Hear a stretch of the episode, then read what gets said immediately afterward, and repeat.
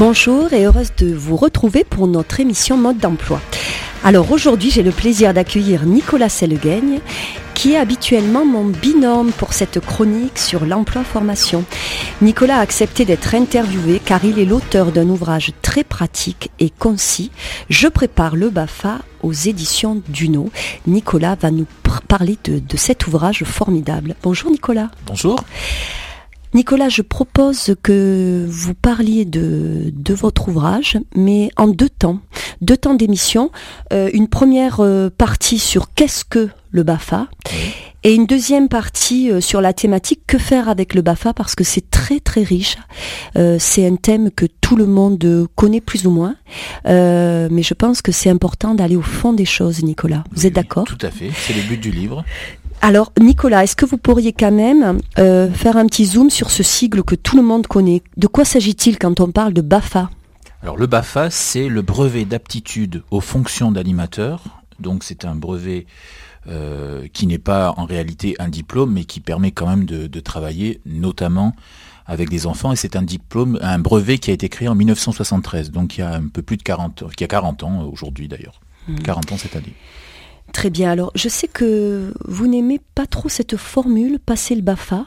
Euh, est-ce que vous pourriez nous dire pourquoi? C'est assez couramment utilisé. On passe le BAFA. C'est-à-dire qu'en observant ce qu'on dit justement sur cette euh, formation, euh, on dit souvent je passe le BAFA comme je passe le bac ou comme je passe le permis de conduire.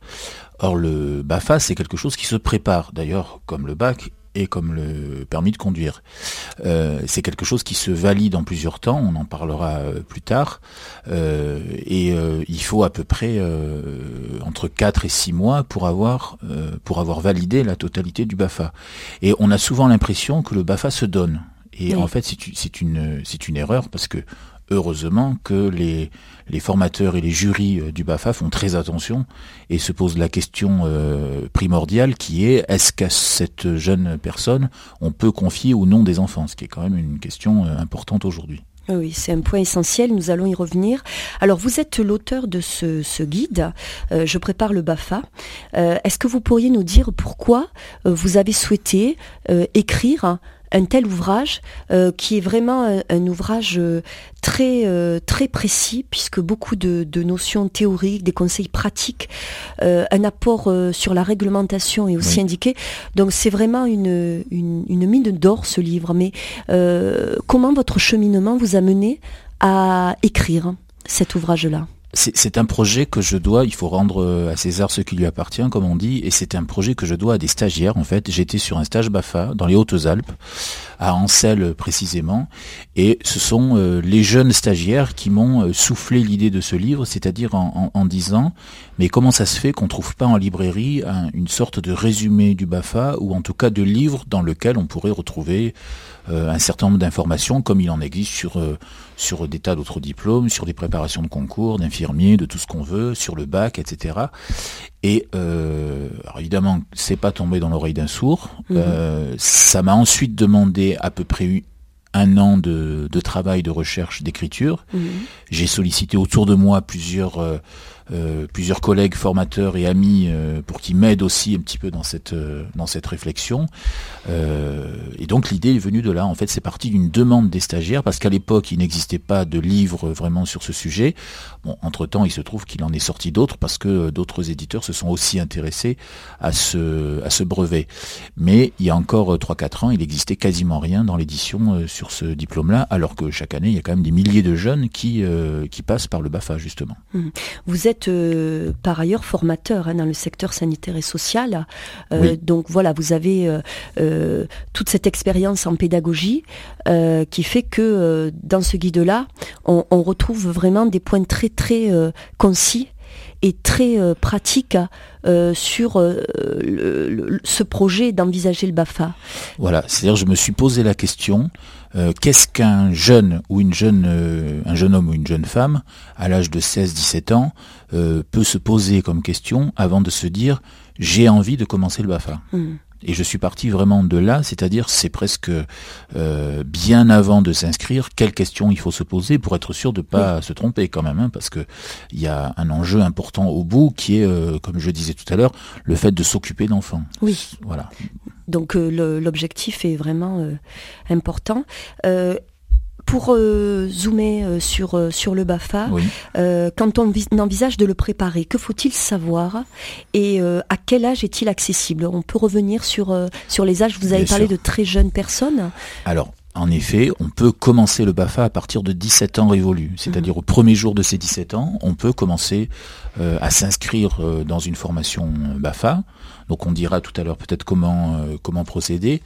il y a trois étapes principales dans le BAFA, on va passer par trois stages différents.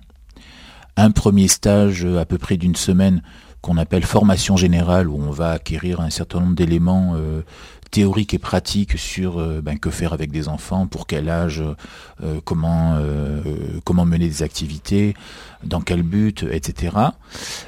Ensuite, il y a, alors à la fin de cette semaine, il y a une validation du coup de la première partie. Chaque fois, il y a une étape de validation. Ensuite, on a un stage pratique qui dure 14 jours. Donc, dans ce qu'on appelle aujourd'hui les ACM, les accueils collectifs de mineurs, c'est-à-dire grosso modo les centres aérés et les colonies de vacances. Euh, qui sont des termes qui parlent à tout le monde. ACM, c'est un petit peu le, le sigle juridique, je dirais, l'appellation juridique. Euh, donc ça, c'est la deuxième période, et qui fait elle, aussi l'objet d'une validation en fin de stage. Donc 14 jours. Et puis on a une dernière étape qui dure elle aussi une semaine, où on va se spécialiser dans une technique d'animation ou un type d'activité. Donc euh, c'est ce qu'on appelle le stage d'approfondissement ou de qualification. Euh, par exemple, on peut choisir de se spécialiser dans les jeux, dans les activités à la montagne, dans les activités à la mer. Il y, a, vraiment un, panel très large de, possibilités. Hmm.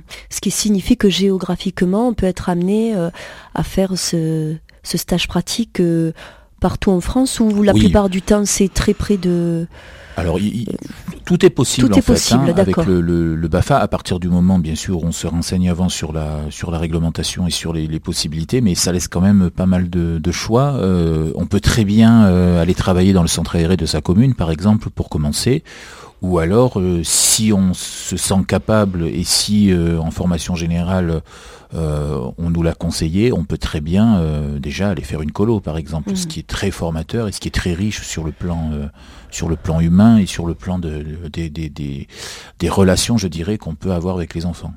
Est-ce qu'il euh, faut un niveau de formation euh, scolaire pour envisager le, BAFA Alors pas du tout. D'accord. Hein, ça n'a rien à voir avec un niveau scolaire toute personne qui est âgée au minimum de 17 ans et qui a envie de travailler avec des enfants peut s'inscrire en formation BAFA. Il n'y a pas besoin d'avoir un niveau euh, CAP, brevet ou bac ou quoi que ce soit d'autre. Et en plus, il n'y a pas d'âge pour passer le BAFA.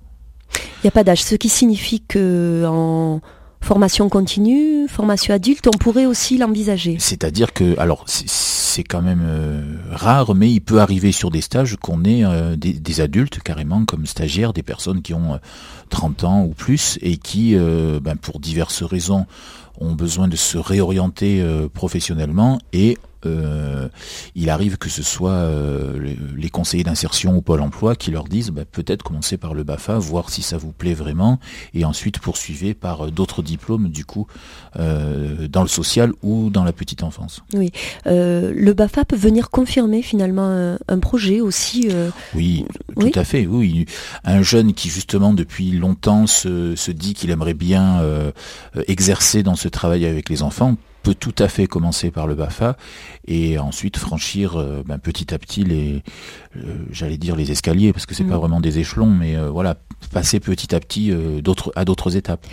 Nicolas Sellegagne, est-ce que vous pourriez nous, nous, dire quelques mots sur comment s'y prendre pour trouver un organisme de formation? Alors là aussi, il y a un choix assez extraordinaire en France hein, d'organismes de formation. Euh, alors je, évidemment, je renvoie aussi à la lecture du livre parce que j'explique aussi quelles questions il, se, il faut se poser euh, pour trouver un organisme de formation. Mais il y a un moyen très simple aujourd'hui euh, qui est assez accessible à tous, je pense, qui est Internet. Oui. il y a des sites qui sont très très bien faits, ceux du, du, ministère de la Jeunesse et des Sports, ceux du Centre régional information jeunesse, également. donc on peut tout à fait, ou, ou, les pages jaunes, hein, donc on peut tout à fait trouver des organismes de formation d'abord de cette manière. Mhm.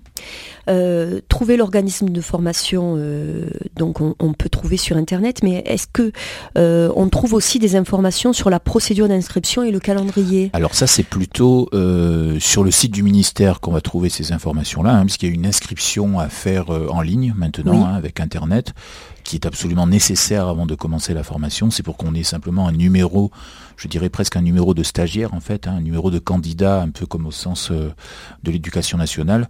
Donc il faut avoir fait cette démarche euh, au plus tard le premier jour de la formation pour pouvoir euh, continuer. D'accord. Ça signifie qu'il n'y a pas de sélection pour entrer Il n'y a pas du tout de sélection. Il n'y a pas d'entretien de... Il n'y a, pas d'entretien de sélection, il n'y a pas de préparation à des entretiens de sélection, il n'y a pas d'examen d'entrée ni de concours d'ailleurs euh, par rapport à, d'autres formations. Et c'est en ça que le, BAFA reste un brevet et pas un diplôme aussi, c'est-à-dire que euh, on ne franchit pas une, étape pour y entrer. Hmm. On peut parler de première véritable expérience euh, formative et voire de terrain avec la passation du BAFA? Alors quand on, regarde les études qui ont, été faites euh, dans certaines régions, euh, notamment en Lorraine, sur justement le, le, BAFA, on se rend compte que pour beaucoup de jeunes, c'est une vraie première expérience dans la vie. Aujourd'hui, alors euh, qu'on le déplore ou non, il y a, on n'a plus vraiment de rite de passage entre l'adolescence et l'âge adulte. À une époque, il y avait le service militaire. Alors euh, beaucoup étaient contre. Évidemment, c'est pas l'objet du livre de, de polémiquer là-dessus, mais euh, du coup, le BAFA, c'est déjà une sorte de rite mm. de passage entre, entre l'adolescence et l'âge adulte. Nicolas Selgagne, merci pour cette première partie. Merci euh, à vous. Je vous rappelle que euh, nous parlons euh, du BAFA aujourd'hui et nous en parlerons la semaine prochaine aussi. Je prépare le BAFA aux éditions, aux éditions Duno et je vous retrouve la semaine prochaine pour connaître un petit peu les pistes professionnelles ouvertes grâce au BAFA.